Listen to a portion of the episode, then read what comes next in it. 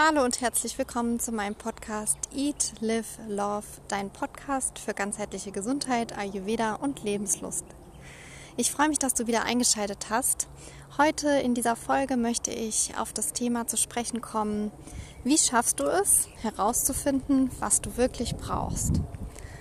Ich habe dich heute mitgenommen auf einen Spaziergang und es ist sozusagen ein kleiner Test, ob das Ganze von der Lautstärke, vom Ton her funktioniert. Du hörst im Hintergrund wahrscheinlich ein bisschen Wind und Vogelgezwitscher. Ich hoffe, dass es dich nicht stört. Ja, das Thema, das beschäftigt mich schon sehr lange und ich habe auch in den davor liegenden Folgen öfter erwähnt, dass es aus meiner Sicht sehr, sehr wichtig ist, in sich reinzufühlen, eigentlich in jeder Hinsicht. Ob es jetzt um Entscheidungen geht, ob es um unsere Gesundheit geht, eigentlich alles betreffend im Leben. Und ja, es ist gar nicht so einfach. Es hört sich immer so leicht an, ja, spür in dich rein und fühl mal, was dein Körper dir sagt, was dein Herz dir sagt. Aber leicht ist das auf jeden Fall nicht und insbesondere in der heutigen Zeit, wo wir ja mit vielen Dingen beschäftigt sind, unser Alltag sehr, sehr turbulent ist, sehr schnelllebig, ist das wirklich eine große Herausforderung, weil oft sind wir einfach, stehen neben uns oder sind mit so vielen Dingen beschäftigt, dass es uns gar nicht gelingt, zu uns selbst zu kommen und in uns rein zu fühlen, die Ruhe zu haben für das Ganze.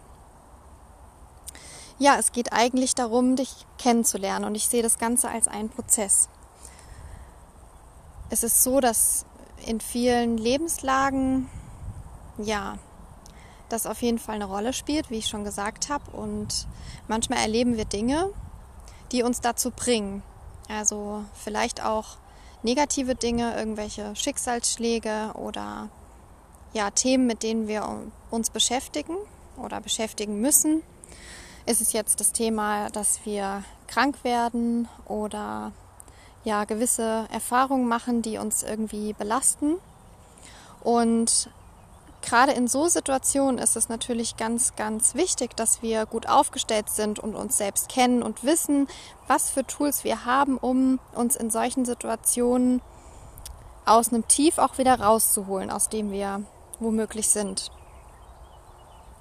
Ja, und wie schon gesagt, es ist ein, also ich sehe es als einen Prozess. Und ähm, bei mir war es so, dass ich durch viele Erfahrungen, also waren es jetzt Erfahrungen im Hinblick auf Krankheiten oder Schicksalsschläge oder dass man äh, Erfahrungen in der Beziehung gemacht hat zu anderen Menschen. Ähm, ja, daraus konnte ich immer sehr viel ziehen. Das hat mich immer weitergebracht. Das war im ersten Moment schmerzhaft mitunter, aber es hat mich immer weitergebracht und ja, mittlerweile ist es so, dass ich mich ja sehr gut kenne und auch weiß in bestimmten Situationen, wie ich damit umgehe.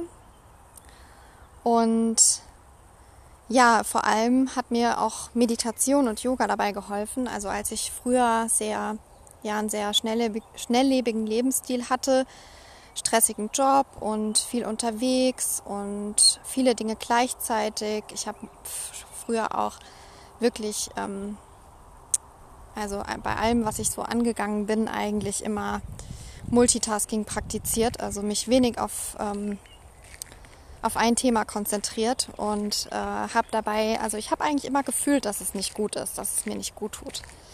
Aber ähm, ich habe irgendwie nicht gehört darauf, auf dieses Gefühl. Ich habe einfach gedacht, ach ja, das muss jetzt erledigt werden und das auch noch und möglichst schnell und ähm, alles, was ich so angegangen bin, war möglichst hinter mich bringen, schnell und ähm, wenn mir mein Körper dann signalisiert hat, so geht es nicht, mach jetzt mal halblang, habe ich darauf nicht gehört, es einfach ignoriert. Also war es jetzt der Job, wo ich keine Pause gemacht habe, sondern einfach durchgearbeitet, war es jetzt das Studium, wo ich gelernt habe und einfach dachte, es macht Sinn, das durchzuziehen, keine Pause zwischendrin, fünf, sechs, sieben Stunden gelernt am Stück.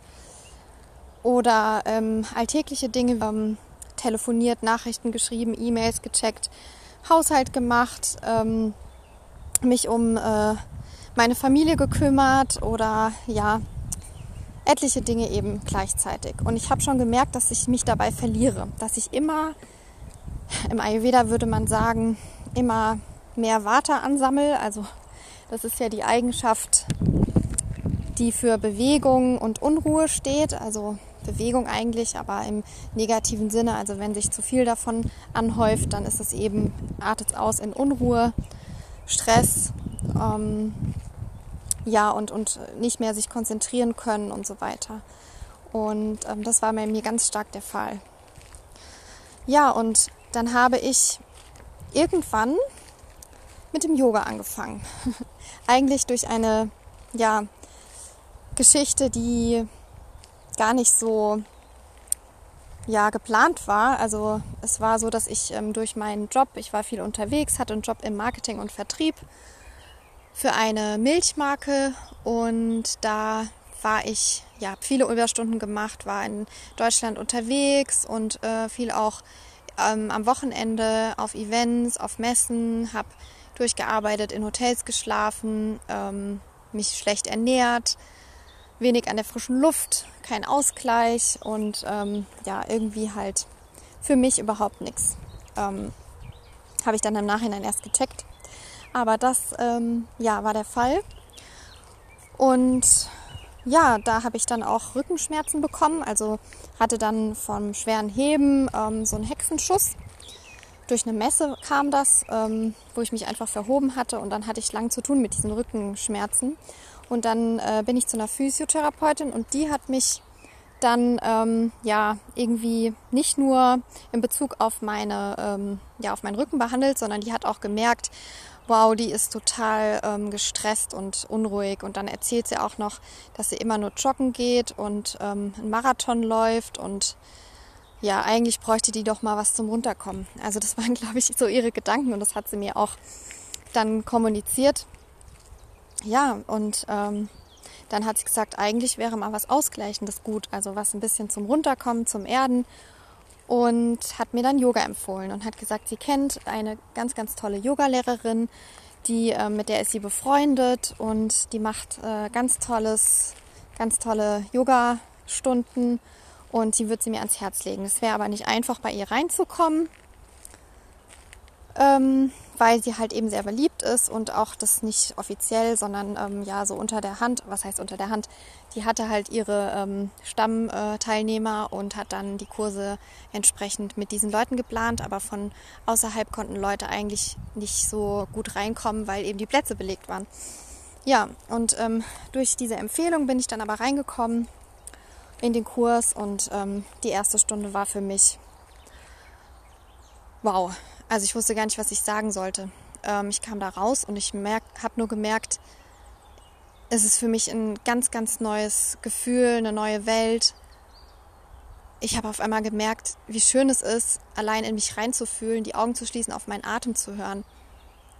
Und das war so das, das Erste, was mich so fasziniert hat und ich gemerkt habe, das macht was mit mir, was ähm, so gut ist und was ich so sehr brauche, nachdem ich mich so sehr gesehnt habe und was ich vorher gar nicht, ja, gar nicht wusste, dass, dass, dass mir das fehlt, ja. Ich wusste gar nicht, ich hatte diese Unruhe und wusste, irgendwas fehlt mir und, und irgendwie bin ich unzufrieden und weiß gar nicht warum und dann war diese Stunde da und es hat dann erstmal gebraucht. Also es war natürlich nicht so, dass ich sofort, ich musste das erstmal reflektieren und ähm, mir klar werden, was ist das, finde ich das jetzt, ja, will ich das weitermachen, aber das kam ganz schnell. Also ich habe die zweite Stunde, dritte Stunde und so weiter und dann habe ich gemerkt, boah, ich will mehr davon.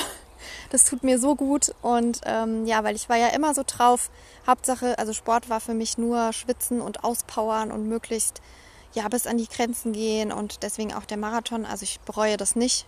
Der war toll. Ähm, den bin ich in Frankfurt gelaufen 2010. Das war eine tolle Erfahrung, die ich nicht missen möchte. Aber ich habe dann auch jetzt inzwischen gemerkt, warum ich das gemacht hatte. Ich war einfach in so einer Phase, ich wollte einfach, ja, ich wollte zeigen, dass ich das packe und Ehrgeiz und ja, ich habe keinen weiteren, bin keinen weiteren gelaufen, weil ich einfach mich in eine andere Richtung entwickelt habe und habe einfach gemerkt, dass ich eigentlich was anderes brauche. Ja, und das habe ich im Yoga gefunden und ähm, das hat mir geholfen. Dieser Einstieg hat mir geholfen, um zu mir zu, selbst zu gelangen, um zu meinem Innersten zu gelangen, um auf mich selbst wieder zu hören, in mich reinzufühlen und bei mir zu sein. Ja, und dann habe ich davon ja mich damit beschäftigt und irgendwann ist es ja dann auch so gekommen, dass ich gemerkt habe, ich möchte diese Erfahrung weitergeben, ich möchte Yogalehrerin werden und ähm, ich hatte ja mit Hatha Yoga angefangen, da zählt ja auch Pranayama und also Atemübungen und Meditation viel mit rein und das hatte die Yogalehrerin auch so Elemente mit reingebracht. Es war also auch sehr gut, also schon auch in die spirituelle Richtung, was ich sehr gut fand. Es war am Anfang für mich ein bisschen beängstigend und einfach strange, wenn ich es mal so sagen will. Ähm, ja, auch dieses Om am Ende und so weiter. Ne? Und, aber es, es hat mich einfach fasziniert. Und ich wusste, ich, ich weiß nicht, ich finde es irgendwie komisch, aber ich will davon mehr wissen. Ja, genau. Und so kam ich dann auch mehr und mehr zur Meditation. Und das ist natürlich auch was, was, ja, was unheimlich hilft. Ja. Ähm, auch wenn es nur fünf Minuten sind, du dir die nimmst und dich hinsetzt, in dich reinhörst. Und ja, ich mache Meditation eigentlich immer nach Anleitung, also hör mir irgendwelche Meditationen an. Ähm, ja, je nach, je nach Lust und Laune, wenn ich jetzt sehr unruhig bin, irgendwas zum Erden, also Stabilität und Erdung beispielsweise, oder wenn ich merke, ich habe Kopfschmerzen, Druck im Kopf, dann ist es eher das Thema ähm, ja, Weite im, im, also Öffnung, Weite im, im Kopfraum, äh, sich konzentrieren mehr, die Gedanken vorbeiziehen lassen und äh, sich frei machen äh, von allem, was so verhärtet. Ja. Und jetzt will ich zurückkommen zu dem, was ich anfangs sagte, wie man das schafft. Ja, das sind so meine Tipps für da an die Sache so sich ranzufühlen und ähm, ja natürlich auch dich zu beobachten. Ja, also zu beobachten, wann geht es dir gut, wann geht es dir schlecht, was löst ein bestimmter Reiz aus. Ja, also ist es jetzt zum Beispiel die Ernährung. Also wenn ich bestimmte Dinge esse, wie geht es mir dann? Was macht es mit mir? Tut mir das gut? Fühle ich mich danach ruhig und befriedigt? Ähm, geht es meinem Bauch gut? Kann ich mich konzentrieren? Geht es meiner Haut gut? Geht es meiner Verdauung gut? Ähm, oder bei bestimmten Dingen, die ich esse, wo ich total merke, es tut mir gar nicht gut.